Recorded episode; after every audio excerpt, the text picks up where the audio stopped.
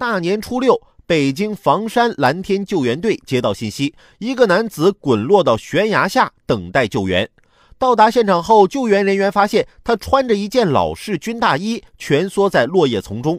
据了解，当事人啊是大年三十上了山，被困七天，直到初六才被驴友发现。这仔细想想，不光是他自己个儿啊，他的家人整个春节这得过得多煎熬啊！包括参与救援的人员，这个春节肯定都没过好。好在啊，最后平安获救，不幸中的万幸。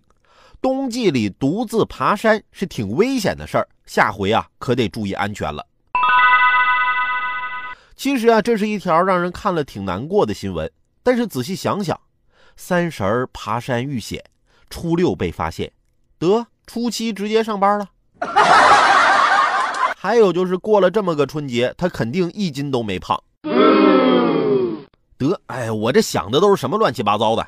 还是那句话啊，安全第一。安全第一，安全第一，重要的事情说三遍。